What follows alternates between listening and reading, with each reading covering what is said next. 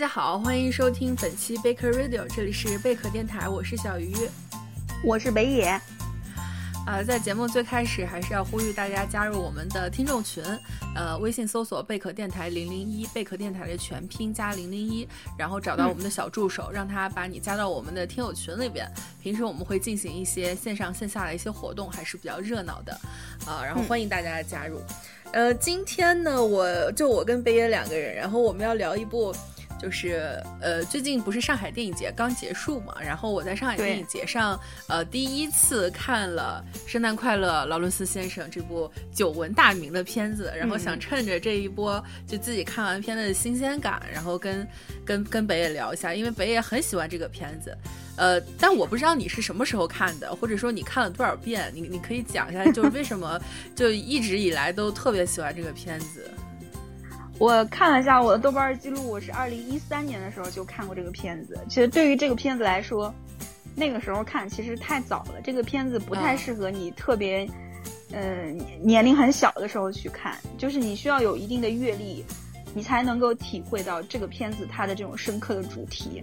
否则的话，战争这个事情你是没有办法去理解的那么深刻的。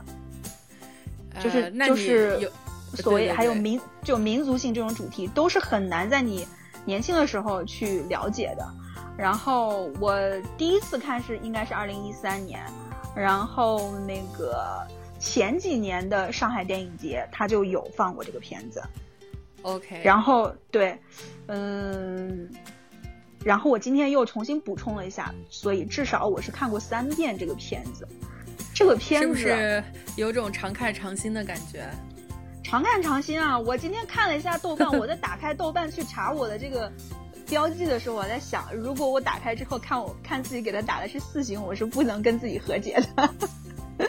结果结果打的是五星，我是那个呃头一天打了四星，然后第二天晚上又给改成了五星。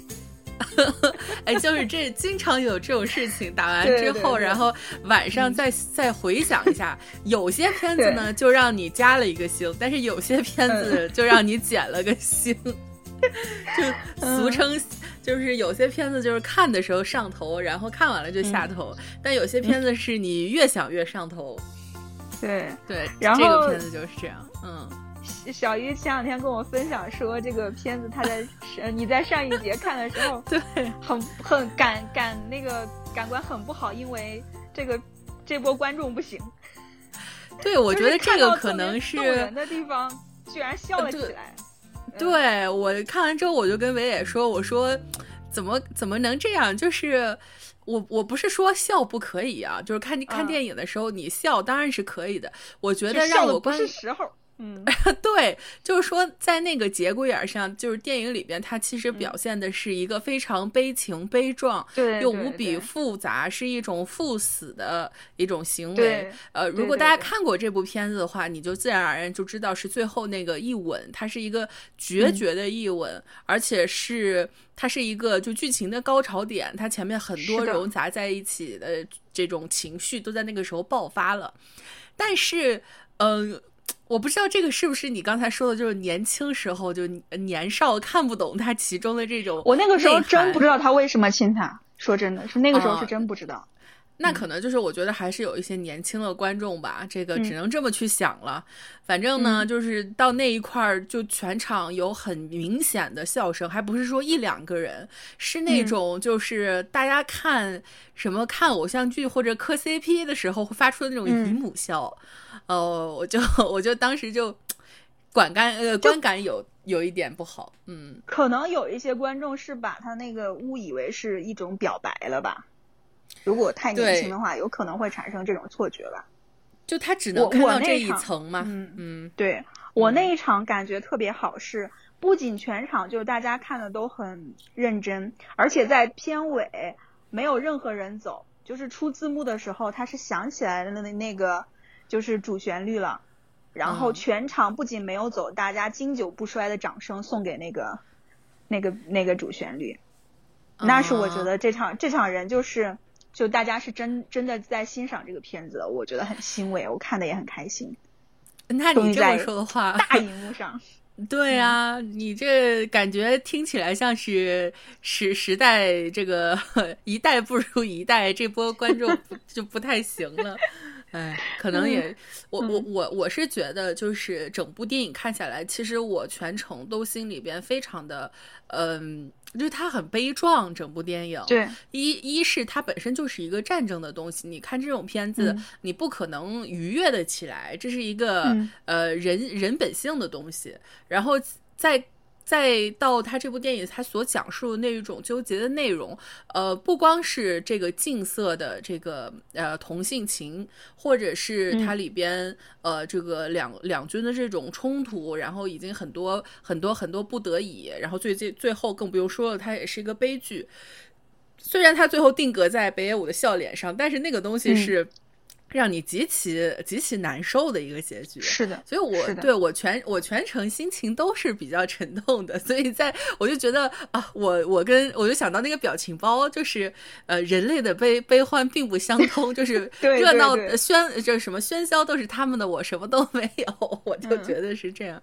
嗯。反正就哎不提了，我就我就觉得那个正好看完了，然后跟北野做一下这个节目。呃，一是这部电影，我相信很多人都看过，然后它是一个经久不衰的一个经典的影片，它也确实有很多东西来呃值得进行一些讨论或者一些分析。然后如果当然没有看过的话，那更是要做一波推荐了。对，就就是就是正好就拉着北野聊。呃，然后对，如果要是你没有看过这部片子呢，就是大概可以呃给大家介绍一下它的一个历史背景。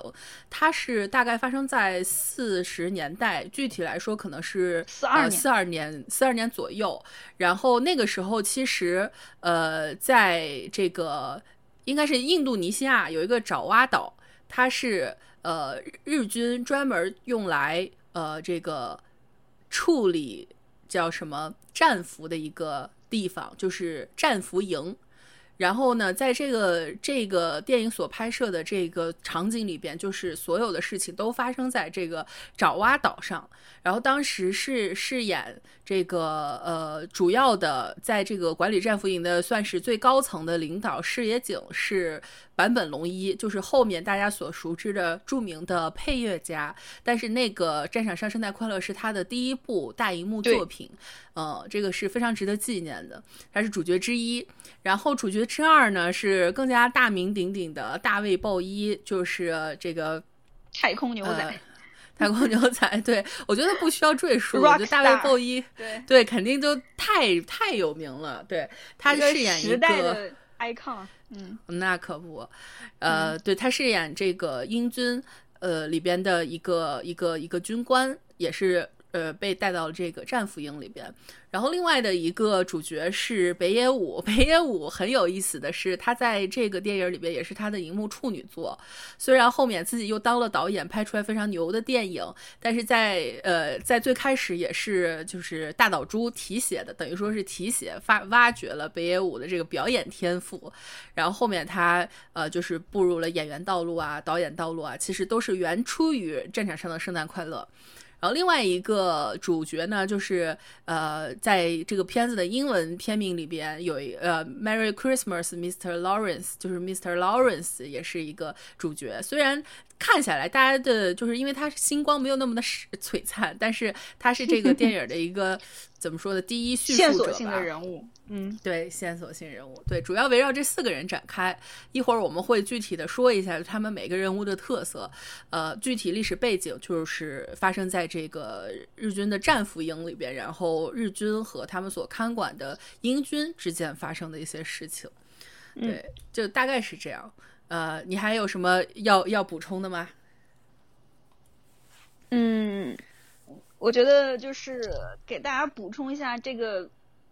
电影它的主要的故事线索吧。嗯，主要就是刚刚说两个阵营，一边是日军的，就是战俘营的这个这个指挥，战俘营的管理方，就是日军的两个将领，一个是坂本龙一饰演的这个矢野景，然嗯队长，然后是那个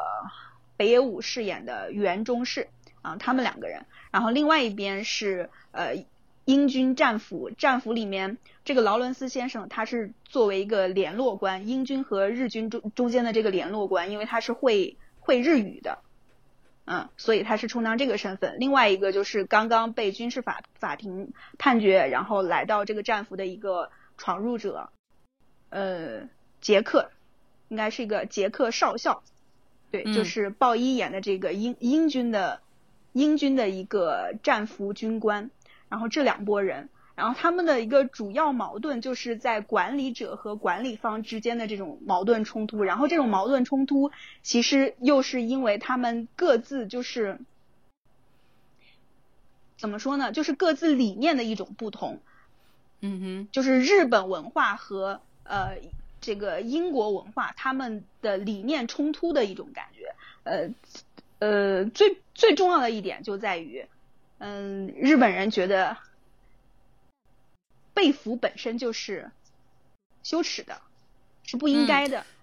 就是贯彻他们的武士道精神嘛，就他们的行为上面贯彻着武士道精神。这个就是主要会体现在北野武呃第一开始他演的这个原中士身上，他就跟劳伦斯有这么一场对话，就是争论所谓的被俘之后你应该怎么做。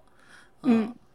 对。然后对，这是对对对，其中一个冲突就是他们认为，呃，战俘就是两方始终就是呃始终的矛盾就是他们认为战俘这种东西就是呃日本人认为战俘就是不应该存在的，战败了之后你应该做的就是英勇牺牲，把自己的命就是把自己的生命献给天皇，献献给你的上帝。然后英军这边认为，嗯，被俘本身也是战中战争经历的一种。就是他没有什么不 honor 的地方，对，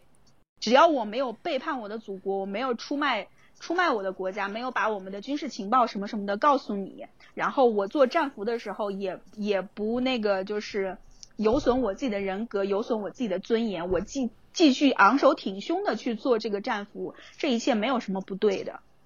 就是我对。有生存下去的权利，然后这是一方面的矛盾就在于他们对于。嗯，对于生命，对于战争，然后对于战俘，这这件事情，所有所有的这种文化差异上面的不同，这是一方面。另外一个矛盾冲突就在于，就是在两个阵营之间出现了不该有的情愫，就是日军的这个领导者原原野井，就是坂本龙一，他爱上了视野井，是野井，哦，是野井，他爱上了新来的杰克杰克少校。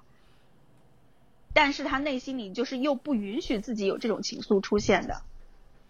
嗯哼，就是这种情感上面的挣扎，这是另外一条线，嗯嗯，哎，我觉得我们一会儿可以探讨一下，就是呃，视野景他的这一份感情，我觉得它里边包含的内容还是真的挺挺挺挺挺复杂的，不光仅仅是我们说简单的爱情或者爱慕，这个。这个东西真的很复杂，我们一会儿可以具体来说。正好就刚才那个北野给大家介绍了这个电影，它里边一个文化冲突的东西，就是呃，再补充一点，呃，电影幕后的，从这个幕后制作来说，它是一部英国小说家所写的一个小说，它算是一种非。就是非非虚构吧，有一点，因为这个本身小说家他好像是也是经历过战争，然后也是经历过战俘的生活，当然不一定就是说这个里边所有的剧情都是写实的，但至少带有一点这种真实的色彩。呃，然后他在这个小说里其实探讨了很多，呃，就是这个呃英美文化或者是在战争中不同的军营表现出的，就这个士兵呃所表现出的不同的对于战争的看法。然后呢？在这个英国人的视角之外呢，就是这部电影本身，它是一个日本导演拍的，就大岛渚，所以这个就很奇妙。它从里从它的内容到一个形式，都是呃不同文化的一个碰撞，所以它就你你正着讨论，反着讨论，反正它有很多很多的这种呃，就是可以碰撞出的火花。刚才说到的。对，就是刚才北野说到的，呃，关于武士道的一个讨论。我记得，呃，劳伦斯先生就刚才北野有介绍，他是一个周旋在呃日军和这个英军战俘这个阵营中之间的这么一个联络者，联络官，嗯，联络官，然后也算是一种磨合剂吧。就是他，呃，我觉得这种 也真的算是人才，就能够它其实它的存在其实缓和了很多就是非常激烈的冲突。比方说一开始一上来，这个袁中士他要处死一个他呃日军的一个呃这个士兵，因为他呃应该算是士兵看守，嗯。看守，呃，他强奸了一个战俘，所以要处死他。在这个，当然说这个东西本身，它可能就是一种过激的审判，带有袁中是本身他，呃，算不算是恐同？你觉得？肯定是，应该算哈。嗯，对，就本来这个罪，他可能不不是他。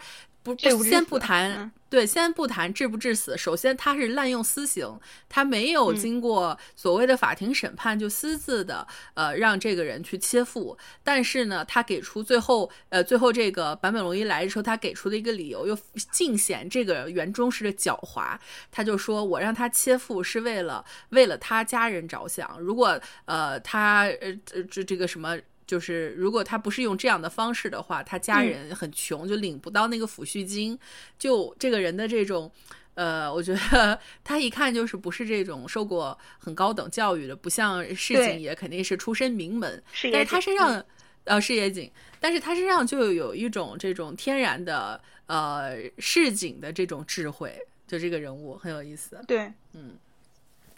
然后这这说到哪儿了？这个就说到。呃，对，然后就是 Mr. Lawrence 莫名的跟一个这个其实教养不高，然后又是很粗鄙的这么个园中士，他们两个成了朋友，这件事情本身就很有趣。然后园中士这样的一个感觉不近人情的这么一个人，他反而很喜欢劳伦斯先生。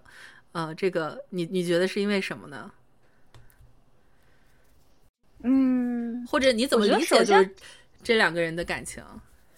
我觉得首先劳伦斯先生他的这个嗯，在片中的这个待遇就很值得人玩味。其实一开始的时候，我会觉得劳伦斯先生是一个他身为日军和英军中间的这个联络官，我会觉得他像是一个八面玲珑、长袖善舞的人，就是两边他都能，就是他做好这个润滑剂，他很厉害，就他还能不挨打。我觉得他是游刃有余。但是后来你就发现，你这个观点根本就是站不住脚的。他希望自己去做这个磨合剂，但是后来就像那个俘虏那边的这个指挥官所说的一样，他说：“你以为你自己很了解日本人，但其实你并不。”所以我觉得劳伦斯是一个，他自以为他已经。就是因为他他之前是有在东京待过嘛，他是对日本文化他是有很深的了解，他自以为他已经很了解这个民族，他觉得他能在这里面有一点话语权，能做一些事情，但是实际上这个民族。无论呃说它的劣根性也好，说它的复杂性也好，都远远在他自己的理解范围之外。他最后他的能力已经根本就罩不住了，所以一开始我觉得他他的神态还是相对从容的。但是到后来，我觉得就是劳伦斯已经也开始到一个就是一切都都已经脱出他的掌控，他掌控不了了。然后他会有一些歇斯底里的地方在。然后我觉得他跟这个原中士之间，我倒。不觉得说是袁中是选择了他做朋友，我反倒是觉得是他选择了袁中士做朋友这一点更值得玩味，因为袁中士跟他做朋友是，就是就是所谓粗鄙的人会有一种自然而然的会喜欢跟有文化的人待在一起，对吧？这个人又会讲日语，人家又有文化，什么话都会说，然后还经常回来求他办一些事情，那他是会有自然的亲近感的，因为。就是袁中士这个人，我觉得他很多时候他是靠自己的直觉或者靠自己的一种本能去做事情的。他就是他他讲不出什么道道来，但我觉得他这种亲近是自然的，就是那种有点不能说慕强，而是就是喜欢跟有文化的、就是有教养的、优雅的人在一起。我觉得，而且他能看出来这个劳伦斯先生身上有优雅、有善良的这些有正义正义感的这些部分，这是他。被吸引的原因，那我觉得劳伦斯为什么会愿意跟这个袁中士做朋友？因为在这里面，他不仅仅是经常去讨好袁中士，为了就是呃让他这边的这些战俘得到得到这个庇护，就是就是像那个刚那个就是被强奸的那个荷兰士兵，他就主动找到袁中，就带那个士兵找到袁中士，希望袁中士保护他。就是他经常是有求于他。但是我觉得更深层次的地方在于袁中是这个人，他的粗鄙和暴力背后其实是有一些善良在的，这一点是被。呃，是被劳伦斯看到的，因为他很多次他是直接用话语表示出来的。他好像是对这个杰克有说过，说园中是不会伤害你的，园中是不会伤害任何人的。就是他觉得这个人在他的这个就是鞭打呀什么的各种暴力的背后，他其实是有善良的成分是在的。我觉得他是他才是主动选择的那一个，就是劳伦斯选择了跟袁中士做朋友。然后对你说的有道理，嗯，对。然后杰克也曾经说过一句话，就是他躺在病床上，一眼看到了袁中士，先看到他的眼睛，他说：“啊，多么可笑的脸，但是，嗯，却有却有着一一双很美的眼睛。那眼睛大家都说是心灵之窗嘛，对吧？嗯，他有一双美丽美丽的眼睛，那说明他这个心灵里面是有一些可取之处的。这个人是有灵魂的，所以我觉得，嗯嗯。我补充一点，就是在这个片中，劳伦斯他说过一句话，他说：“呃，他他不想恨任何一个就是单个的呃日本人。”然后他前面也也有解释，他说，因为他也自诩自己了解日本这个民族嘛，然后他说他们其实原话我忘记了，但大概意思就是说他们其实每一个人都是非常脆弱的，但是他们聚在一起就有非常强的力量。就是啊，这句话就这句话我记得原话说，是他和嗯，就是杰克劳伦斯和杰克被关到那个关禁闭的时候，就那个时候他已经对日本这边已经失去了失去了希望，他已经对他已他已经绝望了，对对这群人不抱希望的时候，他说他说日本是一个残暴的民族，就是。这些呃呃不是是一个焦虑的民族，焦虑，对对焦虑，对他们为了为了掩盖自己一个人什么都做不了这个事实，所以他们集体变得疯狂，嗯，集体疯了，对，所以这个话我觉得呃。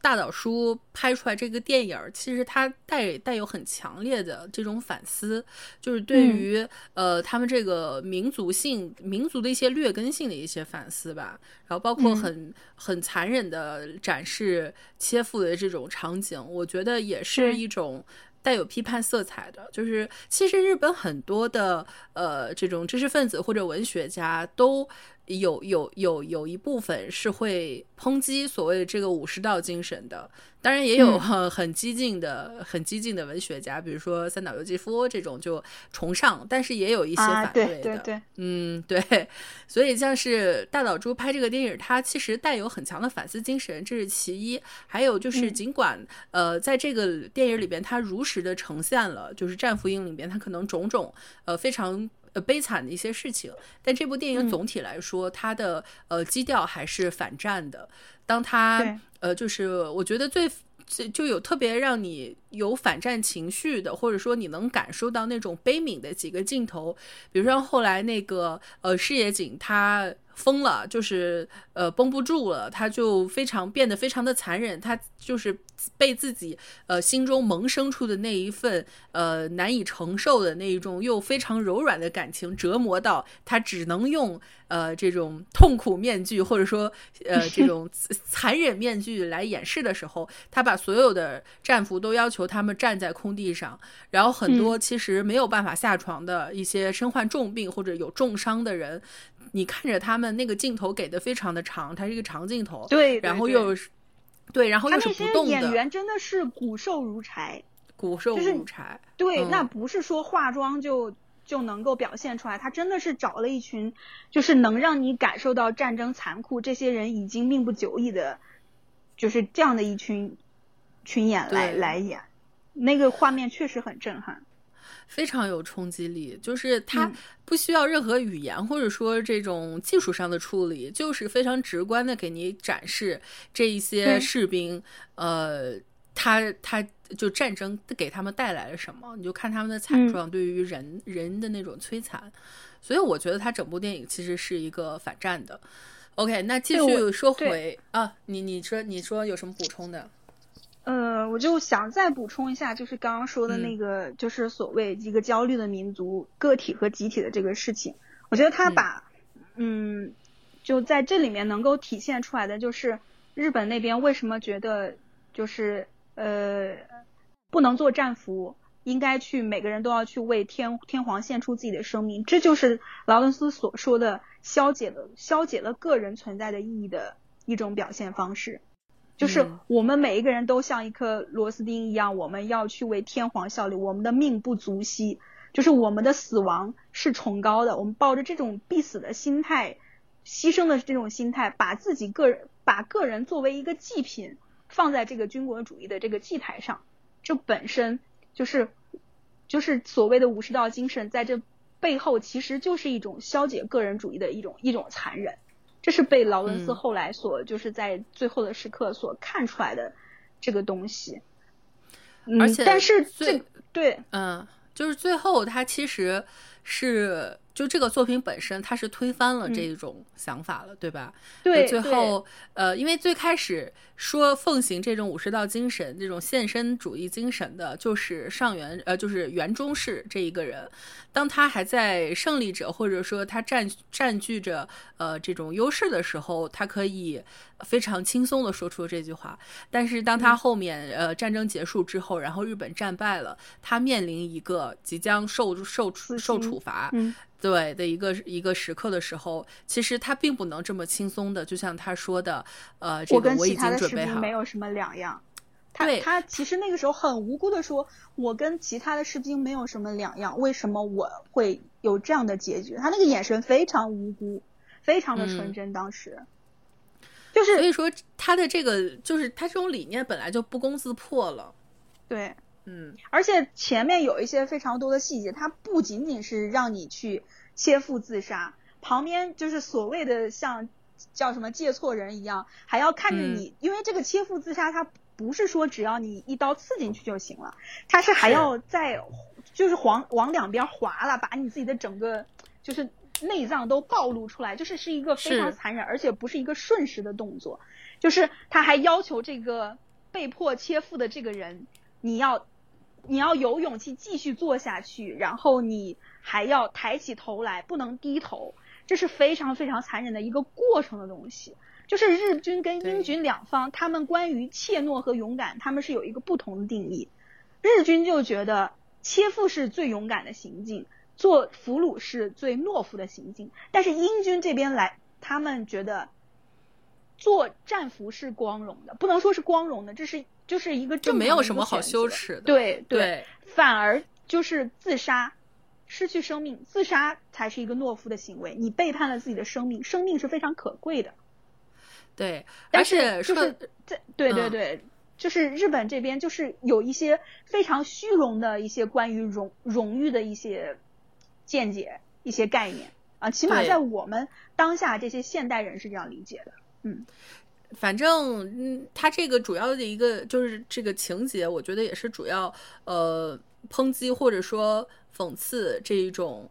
他过于极端的武士道精神，就本身切腹这个行径，他的他用的这种表现方式就会就带有天然带有批判的色彩。然后在那个时候，你只要你人正常的这种情感反应，你都会去呃同情这个。被迫，他其实是被迫切腹的，然后又会觉得，呃，这个逼他切腹，然后逼他一定要挺起胸膛，然后不切下去的这个圆中式，他觉得就特别特别的残忍。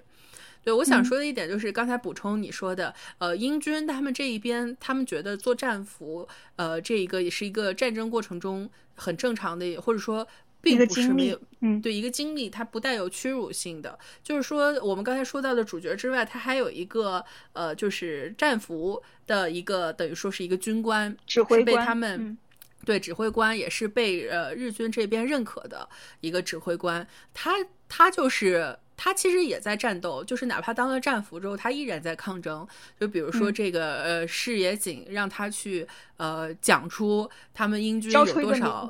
交出名单，就是什么有高级什么这个好像会高级武器的一个士士兵的名单，懂得怎么造造武器、造枪支的这些就是技术兵的名单，技术兵就是想要为日军所用嘛。对然后这个这个指挥官不给他，就一直为了这个事情在刚。嗯。而且他最后其实是，呃，已经是准备处死这个指挥官了。就是剧情发展的那一块儿，他依然就是，呃，宁死也没有去泄露，呃，英军的一个算是机密的东西。所以说，他其实也是在战斗，哪怕当了战俘。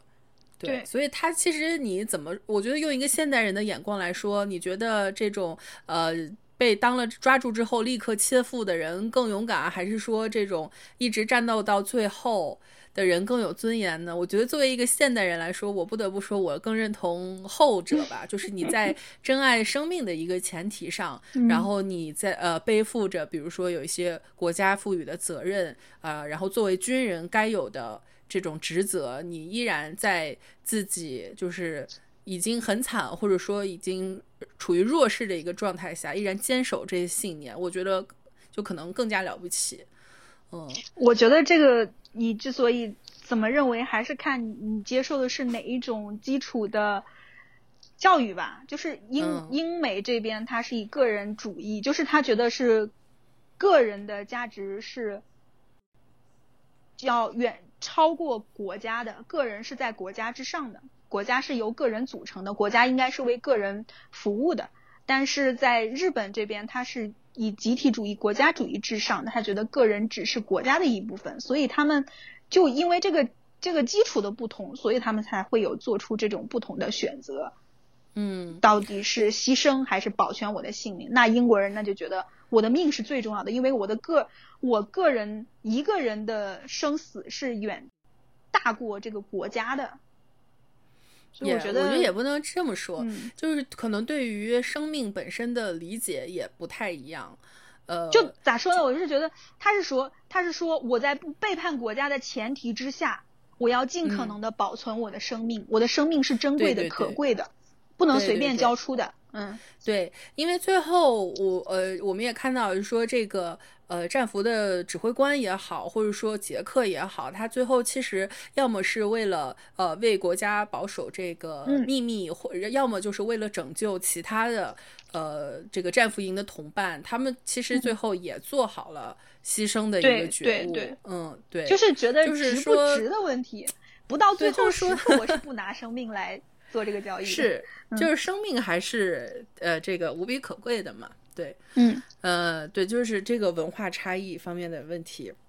然后，呃，我记得还有一个一个一个那个很有意思的点是，好像也是劳伦斯说的吧？说，呃，就是涉及到这个宗教信仰方面的问题。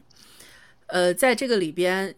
你可以简单的理解为，就是日军这边宗教信仰，那就是天皇，然后呃这个和武士道精神，然后英军这边呢，那当然他们是信奉上帝的，是基督教的这么一个宗教信仰，然后这个两个无形中的呃信仰的东西，其实也发生了很很强的碰撞感，有很多的矛盾，比方说这个呃最呃他就是最开始影片刚登场，然后呃被强奸的荷兰士兵，最后其实是。呃，非常悲惨的死了。死了之后呢，他们所有英国战俘营里边纪念或者说哀悼这个呃士兵的方式是，呃，一起唱歌，然后杰克采了很多的花啊，然后就大家用这样一个方式来祭奠。唱的还是就是你，如果你看过很多这种好莱坞的战争片，比方说最近的呃这个一一一这个什么一九哎一九二。哎，突然想不起那个是一九二几来着，我也想不起来了。我查一下哈，嗯，一九二一，哎，不是一九二一是最近上的，嗯，一九一七，嗯，对比方说一九一七，呃。最后决战之前，所有的这个士兵他们都唱的那个歌，你听起来是他非常的伤感，但是他同时又带有那种天真的对于呃家、对于母亲、对于上帝，反正总总之是一种呃最最温暖或者说最安全的一种归宿的一些一种向往，所以。对，然后在另一边呢，就是日军的阵营里边，视野井在这个时候要求他们全体斋戒，是用惩罚自己身体的方式，一种苦行的方式，嗯，来呃来达到一种精神的净化，去除懒惰什么的，就是呃这两种两种，我觉得是因为不同信仰所驱使，呃，而而有的这种不同的行为，也颇能够体现，就是这个文化上的差异。包括我记得劳伦斯还有是劳伦斯说的吗？我忘了是他跟谁说的，说你们信奉的这个神是，哎，他怎么说的来着？说你们的这个神疯了还是啥？你有没有印象？不太有就是有有讨论到一个这个。呃，信仰方面的问题，嗯，anyway，反正这个也是，这个就不不言而喻吧。我觉得两个两个不同呃这种文化文化，然后所呃这个信仰的不同的东西，嗯，哎，对了，说到那个献花儿，就是纪念这个这个这个这个叫什么呃荷兰士兵的这个桥段，其实我觉得，就我当时看的时候，我还我还觉得有一点。稍稍有一丝丝违和感，因为他这个故事本身发生自是一九四二年嘛，然后呃，在斋戒的时候，大这个呃杰克他带头去反抗，反抗他们，就是给所有的士兵找了吃的，然后对，还自己吃那个花儿，就当他被拿枪指的时候吃那个花儿，然后用这用一种就是非常其实很呃你。很无力的一种方式来反抗的时候，其实你觉不觉得特别像那种就是嬉皮士精神？就是有一张，我觉得，嗯，他那个，那就是，嗯，当那个日本日本的那个军官过来的时候，他把那那朵花，然后往前就是举到日本人的面前，我确实就想到，就是之前有一张特别特别有名的照片嘛，对，就是在。在那个枪口上放了一朵花，就是在你们扎导扎导还特意还原了一下那个场景呢，太有名了那个。嗯，我我觉得他这个花花的这个场景就是刻意的，就是故意的，我还蛮喜欢这种的。嗯，对呀，那这个本身就是我觉得还挺挺嬉皮士的反战啊，然后呃，make love not war，然后他本身呃，杰克这个人物就他还。是带点浪漫主义精神，非常浪漫。他甚至不像一个真实的人物，他是一个精神精神方面的象征。对他真的不像是一个真实存在的人物。当然，当然他自己的那一段历程，我们后面再说哈。他自自己的那段历程，他也不是一个完美的人，但是在就是在其他所有人看来，他是一个完美的，像神一样的，又神秘，然后又完美，然后像是给所有人带来。就是精神支撑的这样一个灵魂的领袖，是这样，在其别人看来，起码他是完美的。他就是一个精神上的东西，所以也只有他这样一个人物能够做出来，在枪口的面前，呃，拿起一枝花儿，把这枝花儿吃下去。也只有这样的一个人物，能够在最后，呃，这个日军决定处刑呃英国战营的指挥官的时候，挺身而出。然后在那样的一个情况下，做了一个非常不不合时宜的一个举动，但是这个举动，呃，也瓦解了当下的一个危机。当然，本最后的后果是他献出了自己的生命。就是说，他这个种种行为，他都不是一个呃现实现实中的一个人呃会会有的一些行为，他就是一个纯精神上的一个象征。然后这个象征之于英国军方，就像你刚才说的，它是一个希望给所有人带来呃灵魂救赎的这么一个 icon。那么对于日军阵营来说，那就更不用说了，它是呃让这个视野井，让这个呃日军的指挥官对他产生了不该有的禁忌之爱，然后也对就是这样一个完美的人，因为我觉得本身呃。武士道精神里边，它包含的一种就是一种非常极端的追求。极端的追求里边，他比方说，他觉得自杀或者说呃这个剖腹，他就能够得到救赎，所以他们剖腹的时候要穿白衣，就是你所犯的人生中所犯的诸错，都能用此时的行为来抵消，你是一种赎罪，清清白白的，然后呃这个死去，所以他其实也是某种意义上也是追求一种极致的完美。所以当这个杰克出现的时候，他作为一个这样一个完美的化身。那么就回到刚才我说的，我觉得事业井对他的这个感情其实是非常复杂的。一方面，当然也是有作为这个呃人人性本身，他有这个欲望呃本身，那么也有一种对于一个精神象征的一种渴望。嗯，还有一点，我觉得是。呃，我们一会儿聊每一个人物的时候，我们可以可以具体来分析。就是我觉得矢野井他虽然作为这个呃最后变成非常残暴的日本军官，然后要处刑这些人，但是在这之前，他好像也有很很矛盾的、很矛对战争或者说对于自我很矛盾的一些认识。就他本身的态度也是有消极的部分的。嗯，对，呃。差不多，我们就是聊这个文化差异的点，因为这个东西就很大，你可以展开说很多。但是我们就呃扣着电影里边那些剧情，就大概的回顾了一下，嗯，然后就是我们就可以聊聊聊人物本身嘛，就是在每在这两个阵营里边，以及这个在呃中间带做缓冲的劳伦斯先生这这几个人物里边，可我们可以一一的聊。呃，你那那你你先挑一个嘛，你你觉得最喜欢的 或者最有聊头的？嗯，那那我们先聊我们的大明星吧。大明星，来来来，哎，坂本龙一，就是嗨，这个，我以为你说大卫鲍伊呢。不，大明星，哦，对对 对，大大是大卫鲍伊，我说错了，大大卫鲍伊先来哈。嗯，因为我觉得这个片子真的是一个非常复杂的片子，就本身除了他刚刚讲，他的最主要的主题肯定是关于战争和民族性。这一方面的反思，这是最重要的。嗯，哦，我补充一下，就是刚刚一直忘了提到的一点，就是大岛猪有一个在采访中说的那句话，我觉得真的说的是非常非常的中肯也勇敢。他说：“你你必须讲出关于你国家的真相，无论这个真相是什么。”就是这个电关于这个电影，他作为一个日本人，其实是在这个电影里面反思他们日本军国主义、他们日本民族性的一些。就是很黑暗的地方，就是让让他觉得需要反思的地方，就是造造成这个民族劣根性的这些根源性的东西，他是非常非常的认真而且不避讳的在谈，所以我觉得这是非常非常伟大的。然后，然后就是刚刚我们说来讲杰克这个角色。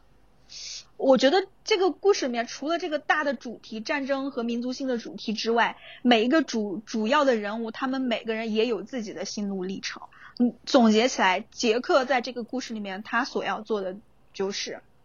他要去赎罪，赎什么罪？是其实是到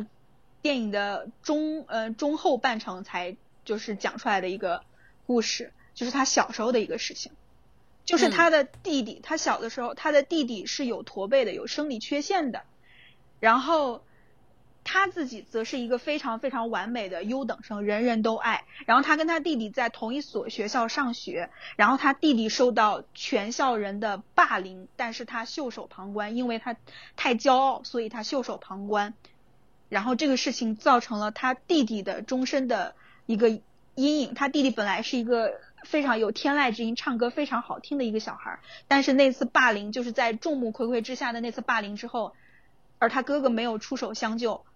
他从此就再也没有唱过歌。然后他哥哥从此就这个事情成为他心里一一根刺，所以当战争来的时候，他明明已经事业有成，各方面都已经过得非常成功的一个人，是他他觉得心里是空虚的，所以战争一来的时候，他立马就去参军。其实是我觉得有一种自毁的情绪在里面。嗯，他为什么要去参加战争，对吧？他是希望自己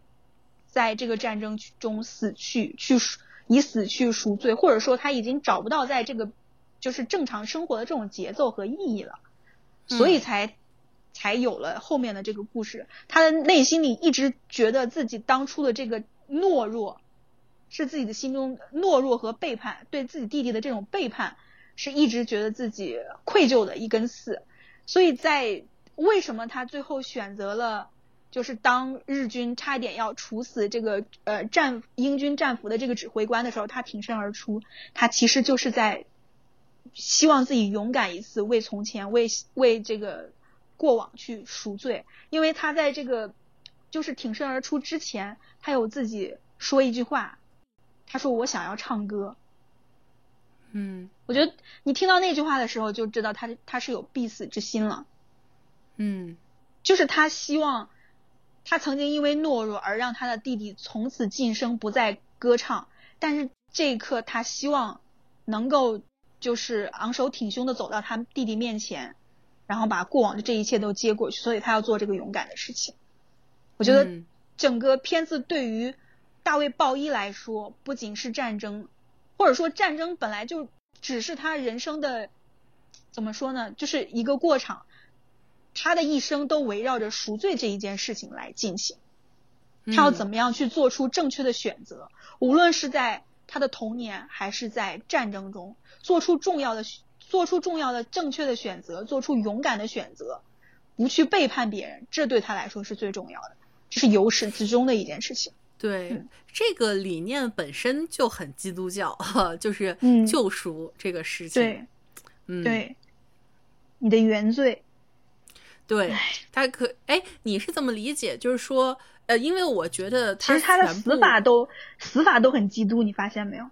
对呀，他被活埋，那就跟十字架有什么区别？是不是？对呀，而且他是在众目睽下，还要就是他埋下去，看着你一点点死，这个跟你把他钉在十字架上，你一点点流血而死，其实是一脉相承的，就是一种嗯，对，把这个所谓的一个精神的领袖。然后让他一点点的消亡，给你带来震撼，至少来说差不多。嗯，而且他还是有一个重生的，他是在就是一个镜头里面去又找到了他弟弟，那其实就是一个耶稣基督的一个复活嘛，对吧？对，哎，你是怎么看？就是说他弟弟呃有拥有天籁之声的这件事情，就是他单纯的代表一种美好，就一种童真，对，嗯，就是这种嗯。因为他那个声音出现了很多次，就是那一首歌，啊，前前后后唱了很多次，就是可能是为了跟这个战争本身形成一种对比，对吧？对，就是他曾经失去的这个真善美嘛。就当他弟弟，当他弟弟不再唱歌的时候，他其实，在童就是，呃，杰克在童年就已经丧失了他的真善美，后面他一直在寻找这个东西，希望自己再重新歌唱。那这个就非常基督教，对，基本上紧扣基督教的主题。嗯嗯，还有什么？这个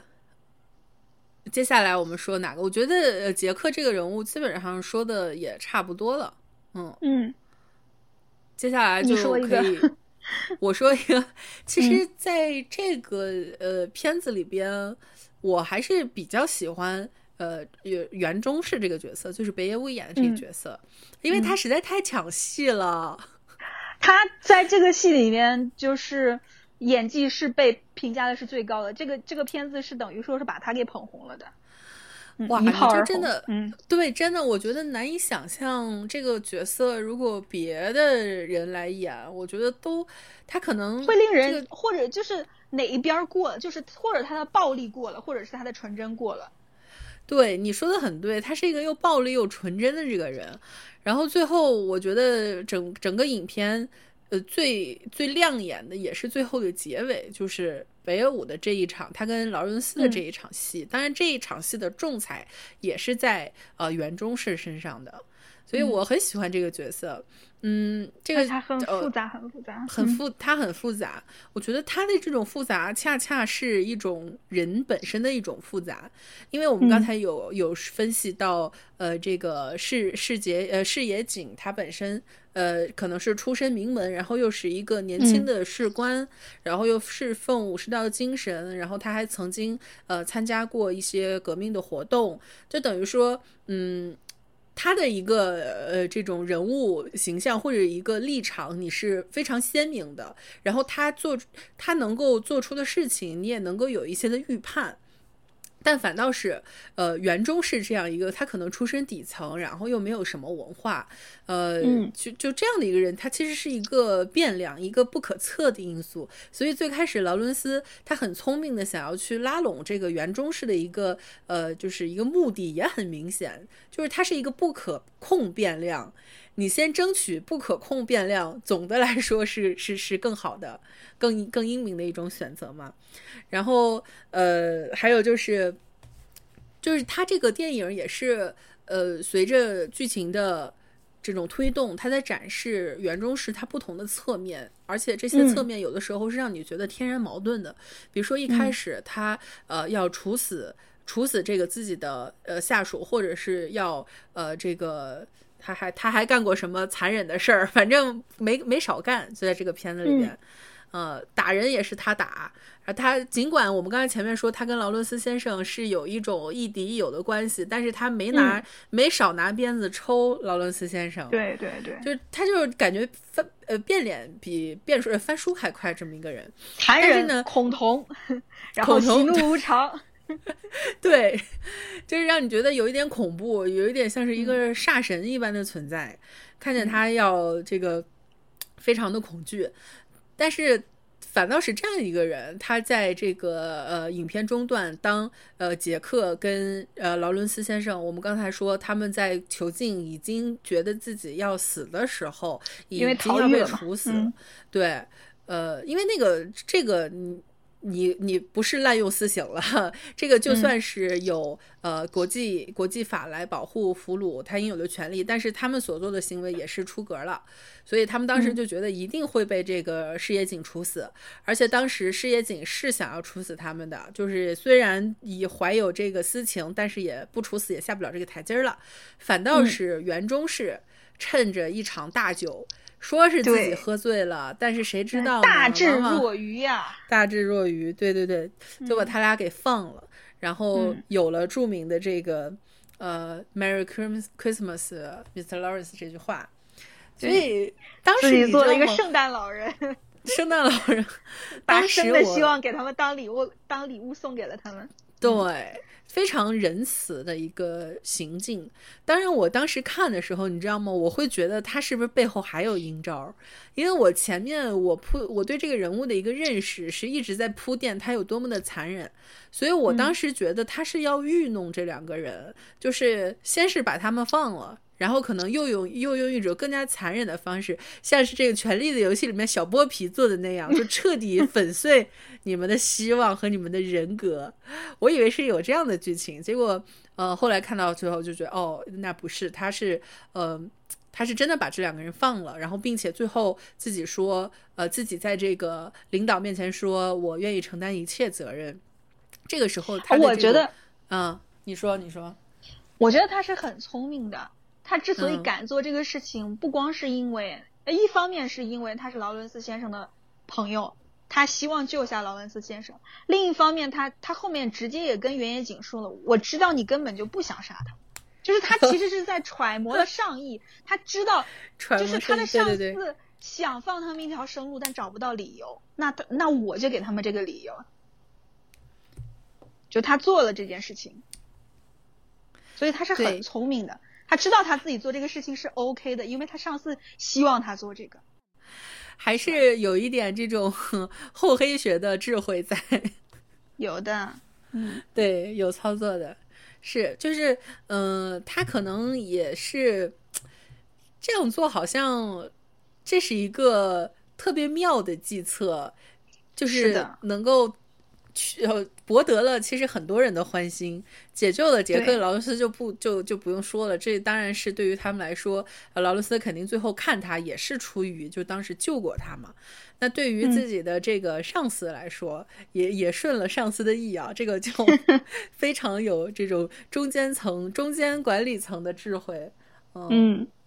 这个你说的对，然后后面就是，呃，这个到这个阶段，你是看到他，哎，就是呃，在皎洁之下拥有这种呃善良的一面，以及就是真正有智慧的这一面，然后再往后呢，就是最后最后一场戏，呃，表现出的。当他失去了一切，然后并且马上要失去自己生命的时候，当然那个时候从他的装束看也非常的明显啊，自己穿着呃这个和尚的衣服，剃了光头，这边拿着佛珠，就完全去掉了那个当时作为军人的那种戾气，然后也不再对他所之前所奉行的武士道滔滔不绝的，非常骄傲的在那边讨论，而且真的是变成了一个普通人，最最普通不过的一个人。你说他是一个农民都能够相信。呃，当他就成为那个状态时候，就那种呃真正的天真感就流露出来了。我觉得就是总体来说，他就是一个很复杂的人，就是后面还有一个演的演的特别好的一点，就是他找劳伦斯先生来的时候，他一开始是笑得很灿烂的，但是后来就是当我觉得他一开始他甚至是有那种劳伦斯可能能救了他的那种奢奢望，因为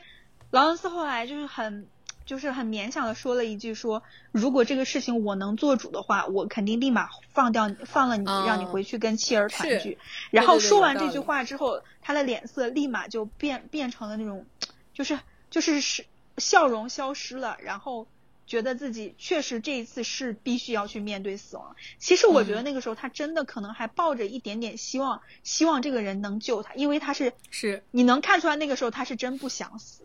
嗯，对对对。是的，是的，我觉得那个时候他肯定是希，肯定是有这种期期待的，嗯，对，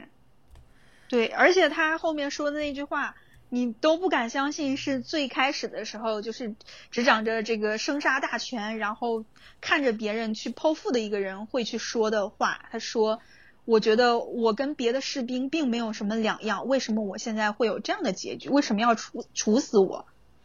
嗯，就是劳伦斯回的也很妙。这不就是你当初你跟原野景你们两个人做的事情吗？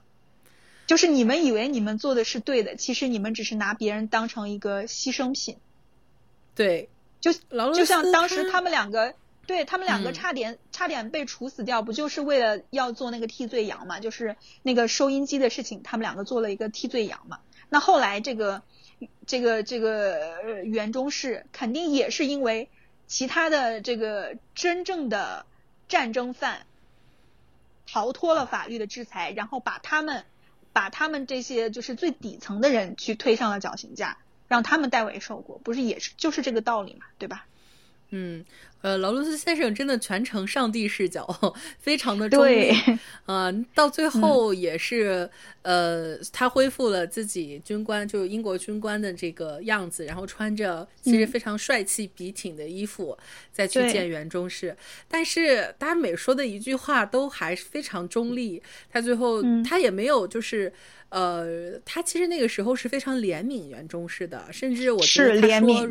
对，如果我有有权利，我会救你。这句话我觉得也是出于真心，发自肺腑的。对。然后他说，每个人那会儿都在做着就是你们觉得对的事情。这句话也也没，其实也没有多少就是严厉的苛责，充满了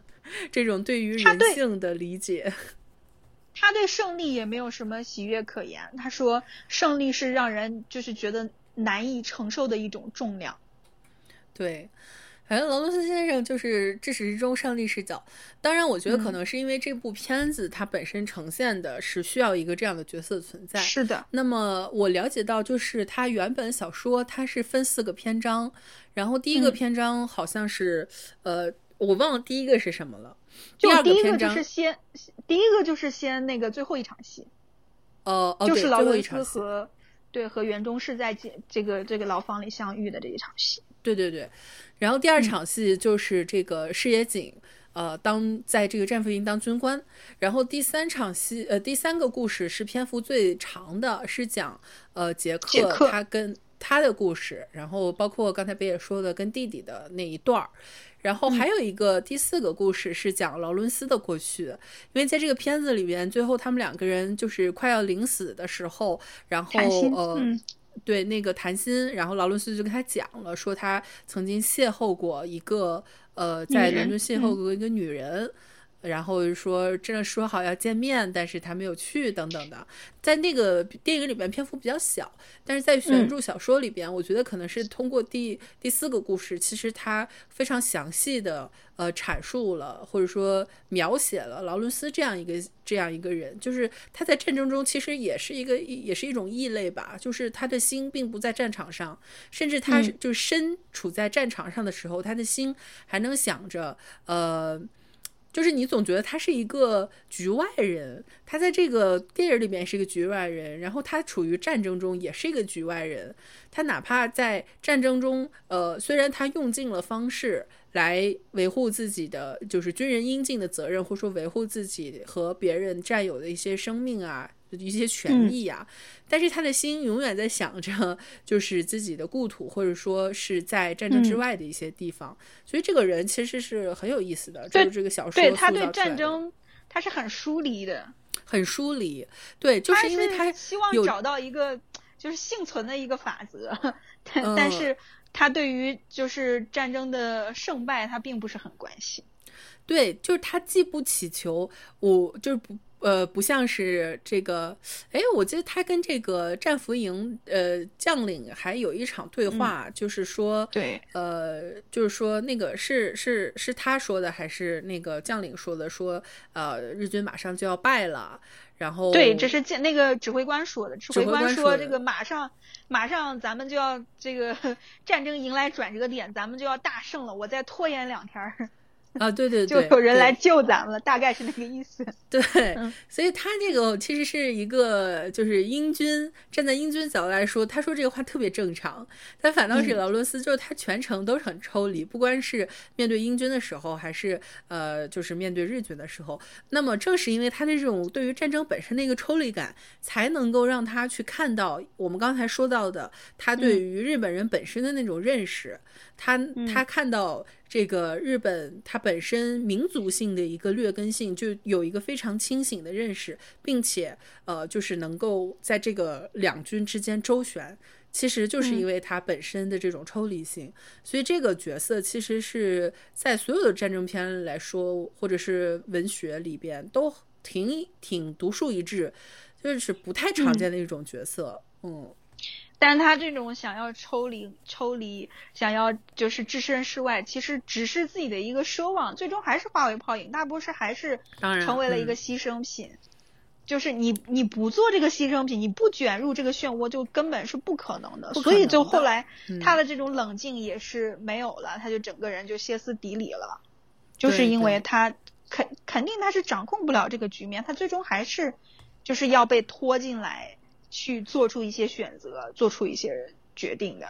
是的，是的。所以他这个，而且他一开始我以为他的那种就是呃游刃有余的，就是行走在英和日的这个这个中间，但其实并不是。像后来那个指挥官一直在说的，你看看你整天跟他们混在一起，你都快变成了一个日本人了。所以他其实，在自己的同胞这边，很多时候他也并不受太待见，并不被理解。就就是有些人可能以为他是以为他是一个叛徒一样的。嗯，我觉得唯一有一点理解的，还真的就是恰恰发生在袁中士和呃劳伦斯先生之间，就是两个敌方阵营的人。当然，我们前面也分析了他们之间的这种所谓的友谊，或者说呃一些感情是很复杂的，然后也充满了彼此的这种个人的目的。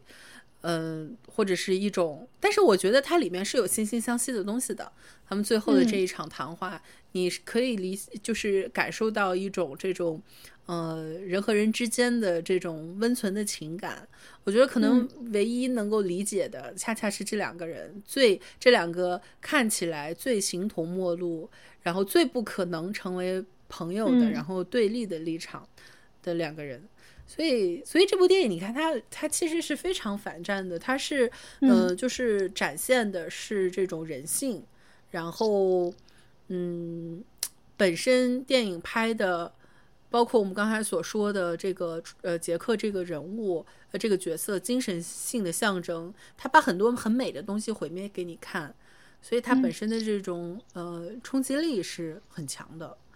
嗯。啊，最后终于该说坂本龙一了。坂本龙一，我我先吐槽一点，我觉得坂本龙一在这里边演的真的挺好的，唯一不足的是他这个脸上的妆实在是有点浓，那个 眼线和呃额头两侧的阴影可以可以稍微淡一点。其实，他是会不会是故意的呢？故意的，我我能理解，就是你为了塑造人的这种阴郁感。嗯，但我还是觉得稍微有点妆妆有点浓。嗯嗯，哎，你说说说说这个这个人物吧，我觉得这个人物也真的是，我觉得他是最难说的一个，因为他太复杂了。对，嗯，我觉得他整个一个总的基调，他就是一个非常压抑的一个人。压抑，嗯，关键词之一，压抑。对他是一个非常压抑的人。嗯，就是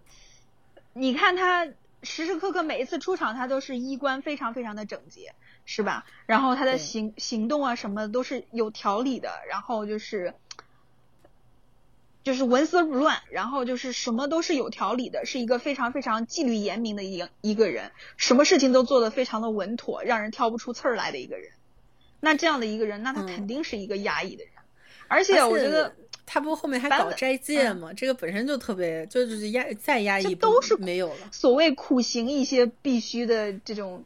就是就就就是必做的一些行为，但是这这种苦行被就是越做肯定是就越压抑嘛。然后你就很奇妙的一点在于，坂本龙一他自己本身是这个片子的作曲嘛，他这个片子最主要的主旋律就就是给他自己量身定做的这个 Forbidden Color，就明显就是 Forbidden 嘛，对吧？就是被被被禁止的。对。那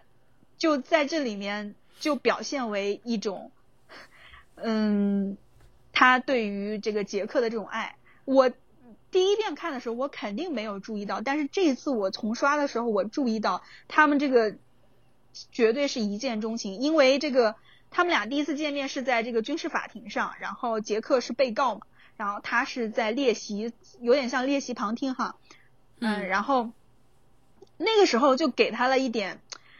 轻轻的这个。这个音乐就起来了，然后配上他这个一脸的这种愕然、这种震惊，就是看到这个金发英俊男子的时候，他的那种情难自禁的那种表情，加上那个音乐，你就感觉这就是他心动的那一刻。从这一刻起，他他的心就全乱了，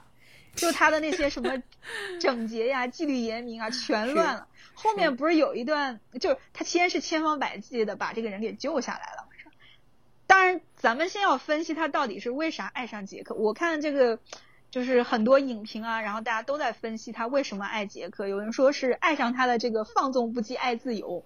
就是杰克身上有 有他所没有的东西，就是这种自由的、洒脱的、不羁的东西。就是我可以无视一切规则，我只忠于我的内心。因为一开始杰克被抓，就是因为这个日日军要威胁说你你要不投降。我就要去杀无辜的村民，然后杰克就投降了。就他很伟大的行径，对对。然后这个人讲话又很很幽默，就是非常幽默的去化解对方的这种咄咄逼人、幽默讽刺，然后这种 这种骄傲，然后这种幽默、这种自由，一切都是都是跟他是有对，就是。对立的都是他身上所没有的东西，我觉得这个分析是有道理的。我觉得他是爱上了对方的这个自由，当然还有人家的英俊。我觉得这这些东西可以统称为就是完美，就是这个人是完美的，是一个嗯，就是呃俗人或者世俗的人所不能企及的一个完美的程度。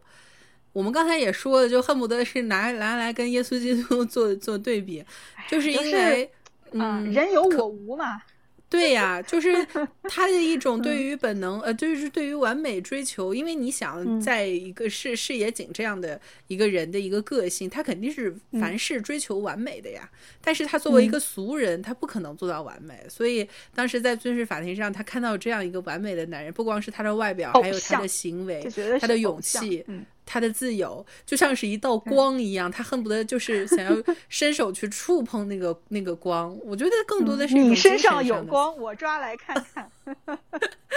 对对对，所以第一开始先是被他的完美所折服，但那个时候他是还没有意识到，就是说自己这一份感情，他还是 想要去压抑下去嘛。就是当然他那个时候已经情不自禁了，包括那两个另外两个审判官其实非常严厉，当场就想判处死刑的时候，其实他是想要去拯救这个人的。然后我觉得。嗯，你看他在那个台上，他不是说让对方证明他想救，他是想救杰克嘛？他说你怎么证明人家虐待你了？然后杰克直接脱了衣服把这个伤口展示出来，然后他就严令严令禁止说，快把你的衣服穿上。那就显然就是这个情感已经就是到肉体上了，看不得对方的肉体了都，这简眼直哎。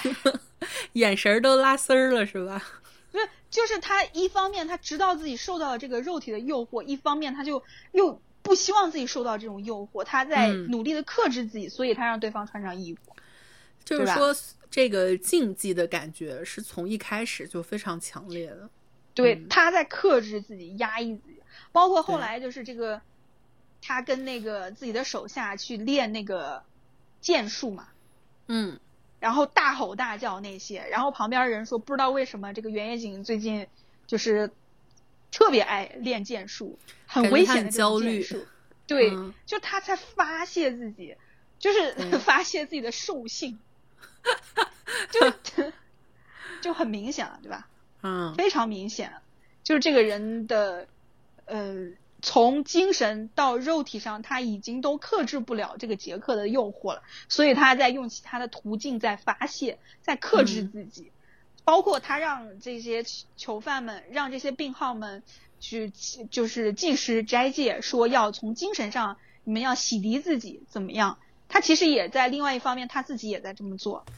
对，这个时候还是劳伦斯最懂他了，因为那些士兵就抱怨说你这简直就是嗯破证。然后劳伦斯说了一句嗯说他让你们斋戒的同时，他也自己一定会斋戒的。对就他非常了解这个呃特别禁欲，然后特别克己的这个日军将领。嗯，对，还有就是刚才说到的禁忌，他这个禁忌不光是在同性之间，还有就是嗯。他们是敌人呀，是敌敌对关系啊。嗯，嗯，这种战场上的敌人，就是没有什么比没有什么其他关系是比战场上的敌人更加具有敌对性的，因为不是你生就是我就就是就是我，不是你死就是我亡，所以嗯。就是就是他本身爱上在战场在战争中爱上呃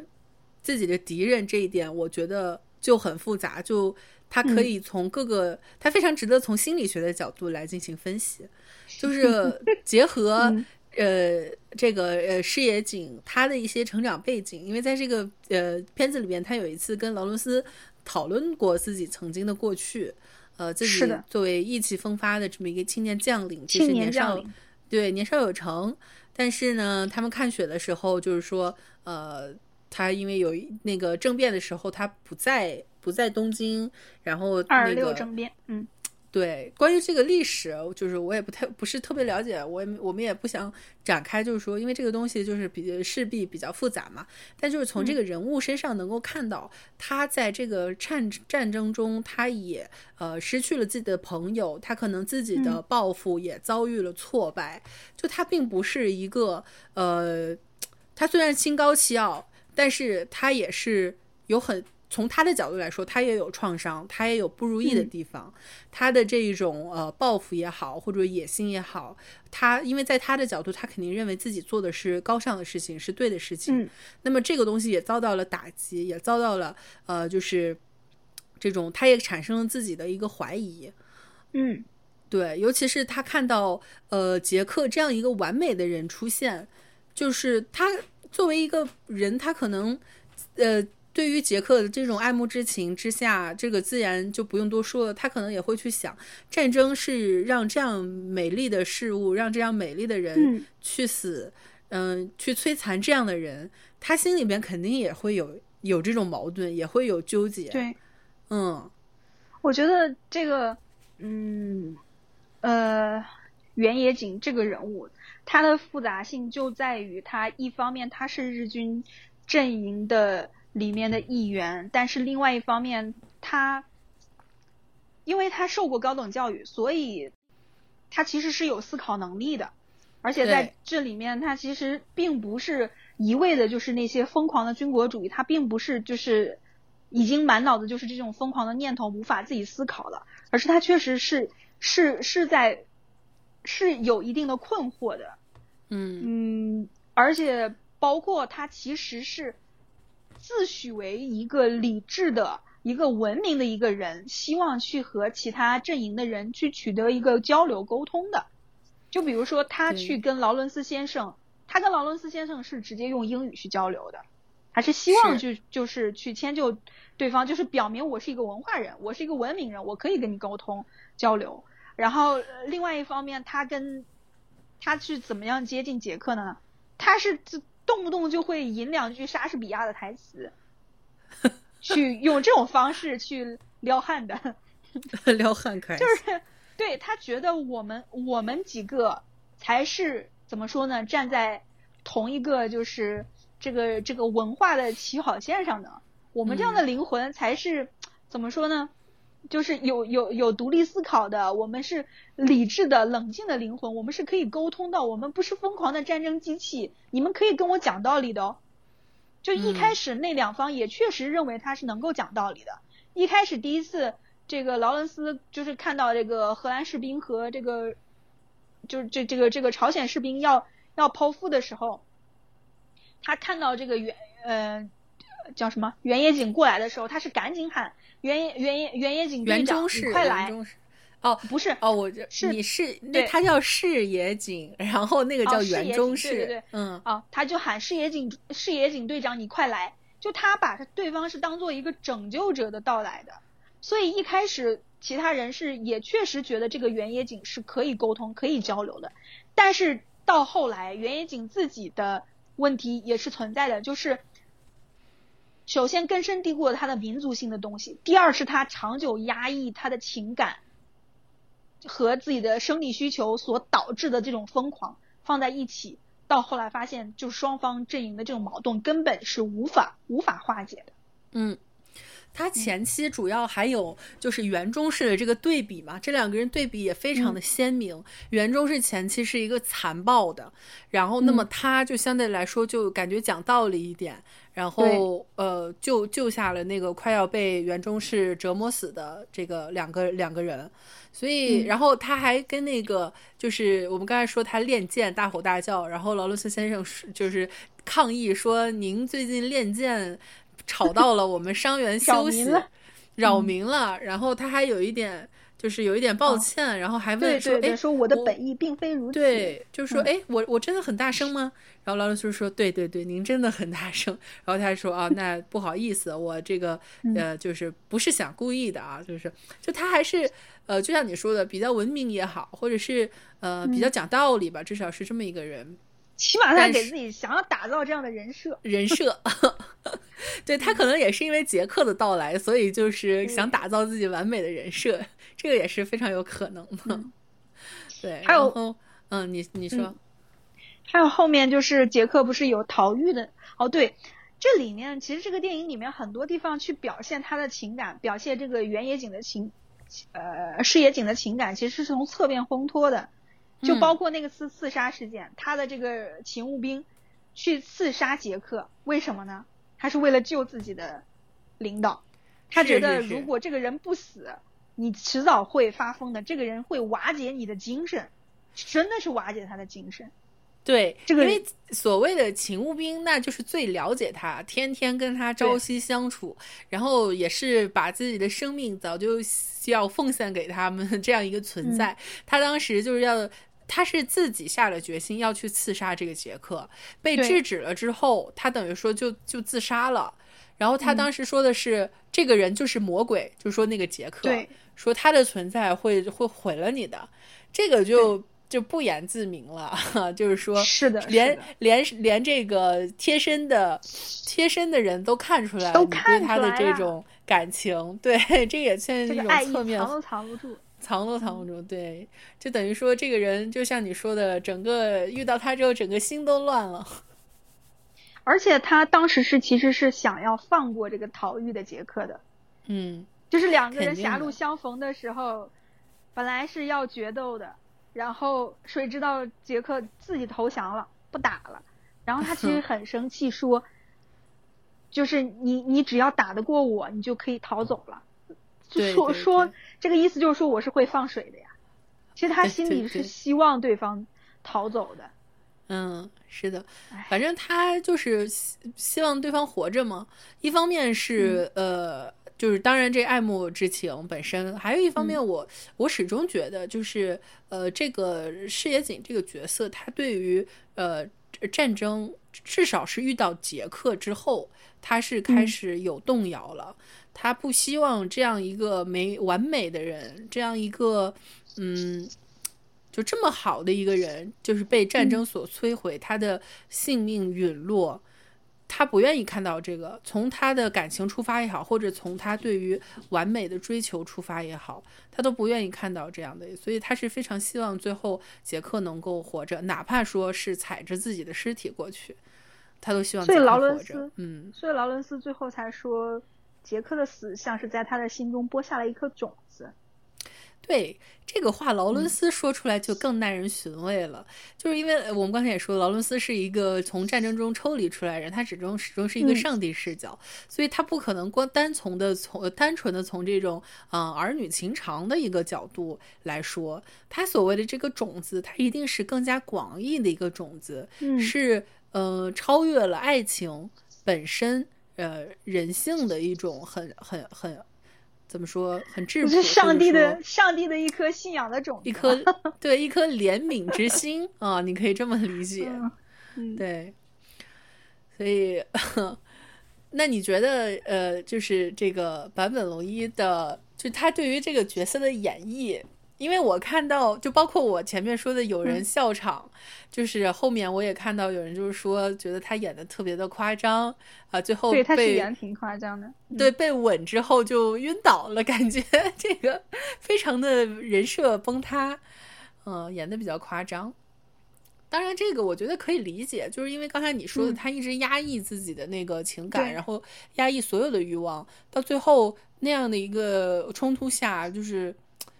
没有什么别的方法可以收场了，我我我也是觉得。我觉得这个这个晕倒是完全可以理解的呀，是我觉得就应该晕倒。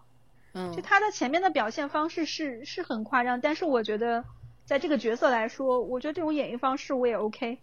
嗯嗯，对，主要还是看你能够呃深深入或者说发掘这个角色的多少吧，因为这个呃视野紧。这这个人物，我觉得还是所有人物里边最为复杂的一面。可能也是因为我们跟日日日本文化本身也有一定的隔阂，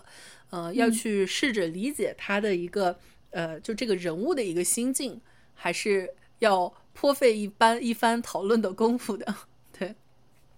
那么我们呃人物的特色基本上就主要四个人物，然后我们就一个一依次都依次都说了。然后还有什么？就是那个要补充的，没有什么了，可以就是再讲一讲幕后啊啥的。幕后，对对对，嗯，对于这个这样一部片子，哦，对我觉得这个包括幕后啊，还有导演风格啊，这个音乐啊什么，我们可以最后就是简单说说这个片子。呃，首先我们刚才前面有提到是大呃这个大卫鲍伊。不是不是，是坂本龙一的电影处女作，也是他就是电影配乐的处女作，然后又是北野武的处女作，等于说这最后变成都是变成大大神的这这样的人的一个一个起点。然后呃，大岛中就更不用说了，嗯，我们之前有聊 传奇的，我们之前有聊那个什么，就是情色电影的时候就有说感官世界是绕不过去的。我觉得这个里边。呃，依然哪怕是一个呃战争片，它依然贯穿了很多大岛猪的这种呃情欲，或者说一种禁忌的感觉。就是从美学上来说，我记得有一个镜头是，就第一开始杰克呃受到军事法庭的裁判，然后是要处死。其实那一场处刑是一个形式上的，并没有真的把他杀死，也是因为是，对，也是因为矢野井背后有一些操作想要救下他，但是那个呃。处决的形式其实非常的带有竞技感，他把他那个呃两个手吊起来，再次像那个耶稣基督被钉在耻辱柱上那样的一个身姿。然后他给的视角也是，他是从上往下俯拍，是先拍到他张着的两个手，然后从背后给过去镜头，然后那一些几呃端着枪的士兵是面朝他的，那个那个这个本身视角，我觉得就是充满了一种呃竞技的色彩，或者说它带有一种呃把美的事情摧毁给你看的这种这种感觉，嗯。你觉得呢？他有有没有这种你熟悉的大岛渚的导演特色，或者说美学上的东西？我觉得大岛渚，呃，我看过他的片子不多，就《感官世界》和《御法度》嘛。然后还有就是这个片子，我觉得他有一个特色，就是第一，他很喜欢真实事件改编。就是这个片子，他呃刚刚也说，就是这个原著其实。原著作者本身他是也是有战俘营的这个经历的，所以这个片子里面多多少少是有一些真实的东西在里头的，起码它的背景是非常非常真实的。嗯，呃，就是他非常喜欢真实的事件，这就是取材真实事件，这是他非常喜欢的一个手法。另外一点就是，我觉得他喜欢拍禁忌情色，但是他总能拍出禁忌情色背后的人性。这是一般的情色拍不出来的东西，就是他们标榜着要拍，但是没拍出来。但是我觉得大岛渚是真的能拍出来的，这样一个人。对，所以我觉得他是一个呃打着这个旗号，结果最后拍出的只剩呃猎奇。对，嗯，所以我其实是很喜欢大岛渚的电影的。嗯。但是我还是觉得，就是可能是我的观感，就是从《感官世界》也好，或者是这场上圣诞快乐也好，或者是其他的电影，呃，我都觉得就有些美学风格只能大岛猪来玩儿。嗯，就是他的，其实他非常的大胆。你像是这一部电影里边的配乐，虽然说现在是非常非常的经典，然后坂本龙一现在也是大咖。呃，但是抛去这一切不说，这个配乐，这个这种配乐的风格放在一个战争片里边，其实是一种非常大胆的结合，对，很先锋的，对，非常先锋，它天然这两种东西是不搭的。你可以直接说就是不搭，一个悠扬的、一个凄美的一个音乐，然后再配一个战争片。我觉得，而且它不光是悠扬凄美，它那个那个音乐怎么怎么形容呢？我也我我也简直了，就是命运般的这个旋律一一一起来，我这鸡皮疙瘩都起来了。我跟你讲，对，就那个音乐，它是非常，它带有自己非常突兀的一种特色。嗯，然后这个呃。至少这这部片子之外吧，我觉得没有哪个战争片是有这样的一个配乐。它本身做这样的尝试，哪怕就是说啊，坂本龙一真的很天才，他能够写出这种天才配乐，但是最终把这两者完美的结合到一起，还是需要呃，就是统一到整个导演他的这种美学风格里边。我觉得也只有大岛渚能够就是做这种先锋的尝试，然后出来的效果是。就是这种东西，我觉得也不是每一个导演都能够驾驭得了的一种一种结合。当然，最后的效果是非常的震撼。然后，包括还有就是说，他这个片子里边，嗯，他有很多的这种呃视角和拍摄的，就是那种视觉上的呈现是很私密的。呃，包括就是说，他们这个呃杰克跟劳伦斯他们被俘之后，然后彼此回忆自己的过去，然后还有包括，其实我觉得很多个。呃，这种片段都能够让我感觉到是一种私密感很强的一种视听语言。就这个东西，我觉得也也是呃，在这个导演美学风格里边，你可以称之为大胆的一种尝试。但是他能够把这些东西都揉捏得很好，就驾驭得很好，然后他又有具有先锋性，这个让我觉得特别就是惊为天人的一种技术处理。嗯嗯。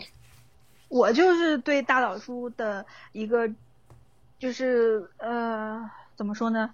就是一个更更强烈的一个感受，就还是他在主题性上面的这种展现。我觉得，我觉得大岛渚是一个怎么说呢，是一个社会观察家，嗯，就是在他的所有的作品中是有对社会事件的这种分析和观察的这种能力在，而且是有这种非常勇敢的反反思精神。因为，我我今天看完的时候，我又在去思考说，战争片它的那种切入的角度，这个片子真的是非常非常的独特。因为在战争这种事件中，大家一般来说展现的就是就是生死的残酷，然后正义与否这些问题，就是或者说他。就是在生死面前，大家肯定就是会更多的考虑的是一个就是数字，死了多少个人，然后破坏了多少个家庭，是这些东西，这些是大家能看到最明显的就是战争对对人类社会的一些造成的一些损害。但是只有大岛猪他在这种时刻，他还在思考这些形而上的东西，去思考一些。理念概念，大家的追求有所不同，而这个追求的背后是民族性。我觉得这简直是太难能可贵了。就是那些更明显的结论放在你面前，那些更有噱头的那些结论放在你面前，但是你却另辟蹊径去去思索了更深刻、更更深层次的原因。我觉得这是一种就是很大气磅礴的东西，是一种。思想上面的一种一种深度，所以我觉得他他是一个社会的观察家，是这样一个角色。包括之前那个感官世界这种也是，就是这么一个很猎奇的事件，全就是全民关注的一个香艳的事件，他所看到的背后是什么东西？是欲欲望背后所就是所揭示给我们的东西。所以我觉得这个这个导演是真的。很牛逼，很牛逼的。OK，我觉得你这个已经吹到头了，我不需要再吹了，已经是就是最天花板级别了。我有有一个趣事分享一下，就是嗯呃，劳伦斯先生的这个角色最开始是邀请了杰瑞米·埃恩斯来主演的，然后呃，然后呢，但是被拒绝了。杰瑞米·埃恩斯说：“我感觉你这个。”这个剧本里好像有很强烈的这个就是同性恋元素的这个这个感觉，所以他拒绝了。然后事后事后又很后悔，后后来这个片子出来了之后就又挺后悔的。然后这个采访采访里面说说起这个事情，然后大岛猪就就这样说，他说这个杰瑞米·埃恩斯肯定是不知道我是一个啥样的导演，否则的话他是不会拒绝的。就是你要是看过我导演的作品，你就会知道。哪怕是有这些情，就是情色的元素在背后，我能展现出的什么东西是你所，就是你不知道的。你要是知道的，你要看过我的片子，就知道我能展现出什么东西，你就绝对不会拒绝这个角色了。这么一听的话，呃，当然，虽然就是大卫鲍伊他的这个光芒和他的这种魅力是不不不可言喻的，但是突然想想，如果是铁叔来演的话，我觉得也挺不错。呃，不是不是。铁叔说的是劳伦斯那个角色哦，劳伦斯那个角色。哦，那那铁叔肯定能胜任啊，嗯，那人家年轻的时候也是花美男一个呢，嗯。嗯，这个对，刚才说到这个 吹大老猪，我就是我就觉得北野已经已经就是夸夸的差不多了。呃，我说点别的，就是幕后故事。我就想到当时我们在做那个大开眼界的时候，不是说到库布里克当时怎么 PUA 俩主演吗？然后我就看这个片子的一个幕后故事，或者是去呃结合一些介绍去呃想象他整个呃拍当时的一个场景，我就觉得啊。呃，还是那句话，就是这种牛逼的大导演都是 P O A 高手。虽然刚才北野就是呃说的，他这个思想是有有智慧，然后有这种呃思想的结晶，但是在这之在这个这个这个之外，或者说在另一方面呢，他绝对是一个会非常呃。就是把控力很强，然后对于怎么运用，因为对于这种有能力的导演来说，演员其实只是一种工具，所以他去有怎么去运用这些演员，怎么去呃让这些演员呈现出好的。呃，效果也是颇有一套的，那最后才能出现好的作品嘛。所以就是，反正大导演都是 P V 高手。比如说这一部的时候，当时他们所有的剧组人员，那肯定都是住在那个岛上嘛，爪哇岛。嗯。然后当时我那个开幕后介绍，就是说，北野武和坂本龙一都特别害怕大岛渚。当然，可能当时两个新人确实也是，所以呃，就这两个人就随时是打包好行李的 节奏，就是 可以做好随时跑路的准备，就挺逗的。我就能想象那种场景，你知道吗？就每当我听到这种故事，我都觉得哇，果然都是这个呃。大导演们都是有有这种相同之处的，比方说，啊，不是也不是说杨德昌也很凶嘛，不是说他他对 也是在片片场很吓人嘛，这不是大岛猪也是，然后那边库布里克也是，我就觉得大导演都有自己的脾气，都不好伺候，都不好伺候，嗯，小小孩儿只能就是随时打包好行李准备走，这个这个也挺逗的，然后而且我觉得，嗯嗯，你说。呃，没没啥了，我就是因为当时他们拍的时候是在那个岛上，然后还呃好像有一些受伤什么之类的，我记得也不是特别清楚了。我就唯独对这个打包行李这件事情 印象比较深刻。嗯，我记得大卫鲍伊上上了那个岛之后就说，从今天起我就要当大大岛住两个月的囚徒了。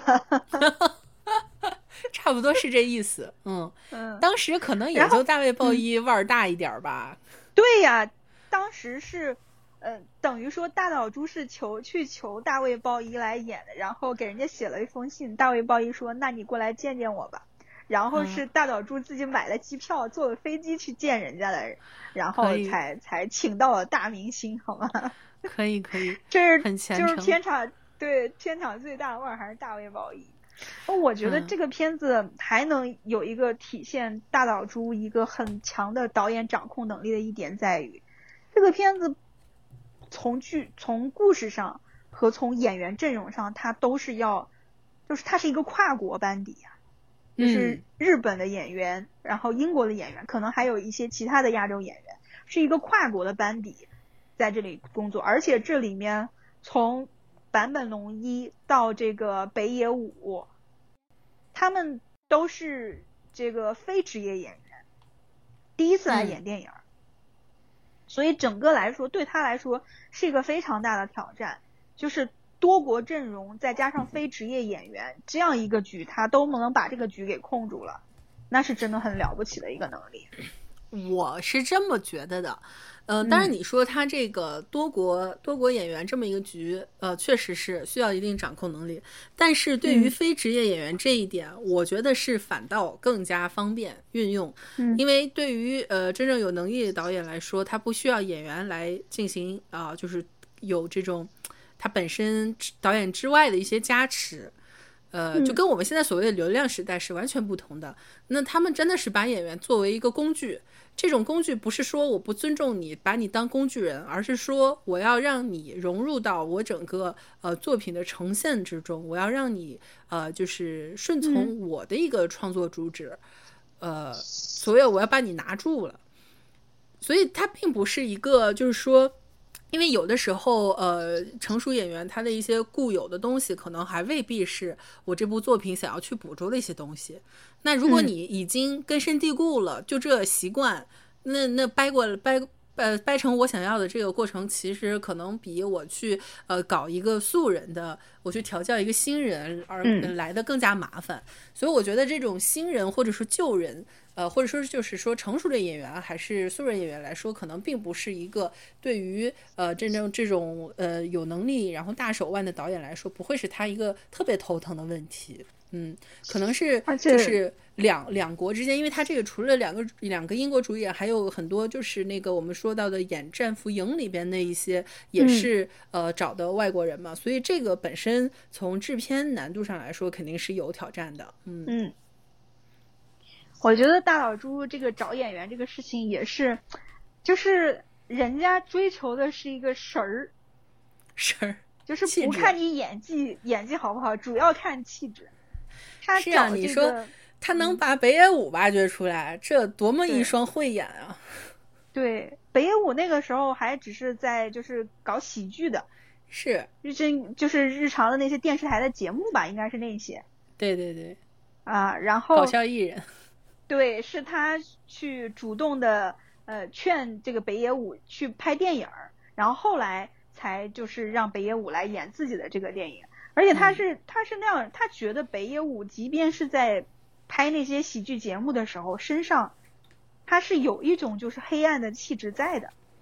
这个真的是慧眼识珠啊！慧眼，就是他对他能从一个喜剧演员身上看出这么复杂的黑暗的东西来。事实也证明，北野武确实是非常适合就是这种略带黑暗的角色。他后来演过很多这种就是正邪的东西都在自己身上，就是天真而残忍的这种。形象，嗯，是有很多的，是的，